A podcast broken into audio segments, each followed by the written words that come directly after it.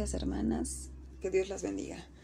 En esta ocasión quisiera hablarles de un fragmento que me ha llamado mucho la atención y he admirado en los últimos días. Estamos en los tiempos del rey Salomón, hijo de David. Salomón traslada el arca y el tabernáculo de reunión al templo, al templo que Jehová le ordenó y permitió construir. Era una época de júbilo, sacrificaban bueyes y ovejas y además había algarabía. La multitud no se podía contener. El capítulo que quiero que observen y lean después es el 8. Los primeros versículos nos hablan del ambiente que se vivía, pero a partir del 12 empieza la dedicación del templo. Esta dedicación la hace Salomón en presencia de la congregación y delante del altar. Y lo que quiero que noten se encuentra a partir del versículo 23 y hasta el 61, aunque el capítulo termina en el 66. No leeré obviamente todo el capítulo, sino unos versículos escogidos que nos hablan hoy de la lucidez y devoción de Salomón y de la importancia de la oración además. Son pasajes que deberíamos tener presente porque son recordatorios de la grandeza de Dios, de la grandeza del Dios en el que creemos y al que le creemos.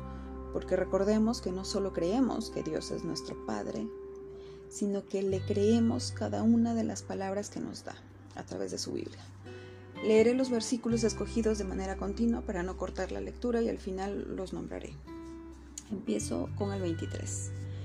Dijo, Jehová Dios de Israel, no hay Dios como tú, ni arriba en los cielos, ni abajo en la tierra, que guardas el pacto y la misericordia a tus siervos, los que andan delante de ti con todo su corazón. Con todo, tú atenderás a la oración de tu siervo y a su plegaria, oh Jehová Dios mío oyendo el clamor y la oración que tu siervo hace hoy delante de ti. Oye pues la oración de tu siervo y de tu pueblo Israel. Cuando oren en este lugar, también tú lo oirás en el lugar de tu morada, en los cielos.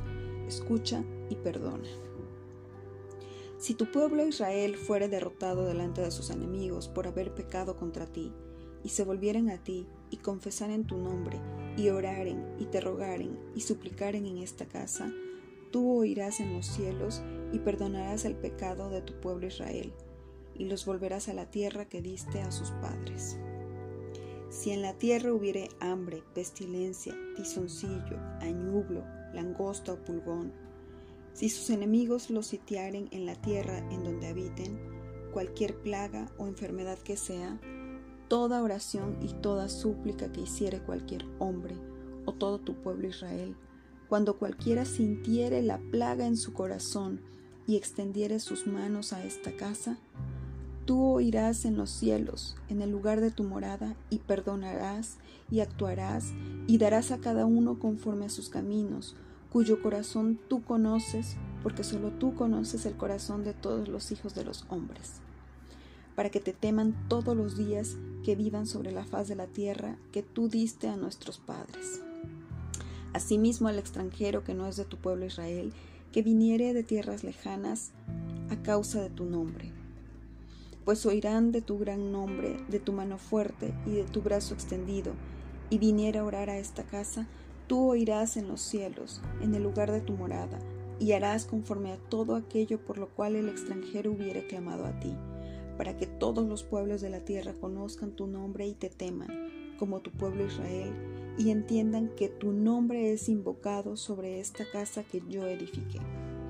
Si pecaren contra ti, porque no hay hombre que no peque, y estuvieres airado contra ellos, y los entregares delante del enemigo, para que los cautive y lleve a tierra enemiga, sea lejos o cerca, y ellos volvieren en sí en la tierra donde fueren cautivos, si se convirtieren y oraren a ti en la tierra de los que los cautivaron y dijeren, pecamos, hemos hecho lo malo, hemos cometido impiedad. Y si se convirtieren a ti de todo su corazón y de toda su alma, y en la tierra de sus enemigos que los hubieran llevado cautivos, y oraren a ti con el rostro hacia su tierra que tú diste a sus padres y hacia la ciudad que tú elegiste y la casa que yo he edificado a tu nombre, Tú oirás en los cielos, en el lugar de tu morada, su oración y su súplica, y les harás justicia. Y perdonarás a tu pueblo que había pecado contra ti, y todas sus infracciones con que se hayan rebelado contra ti, y harás que tengan de ellos misericordia los que los hubieren llevado cautivos. hermanas, he leído los versículos 23, 28, 30, 33, 34, 37, 38 al 43, 46, 47, 48 al 50.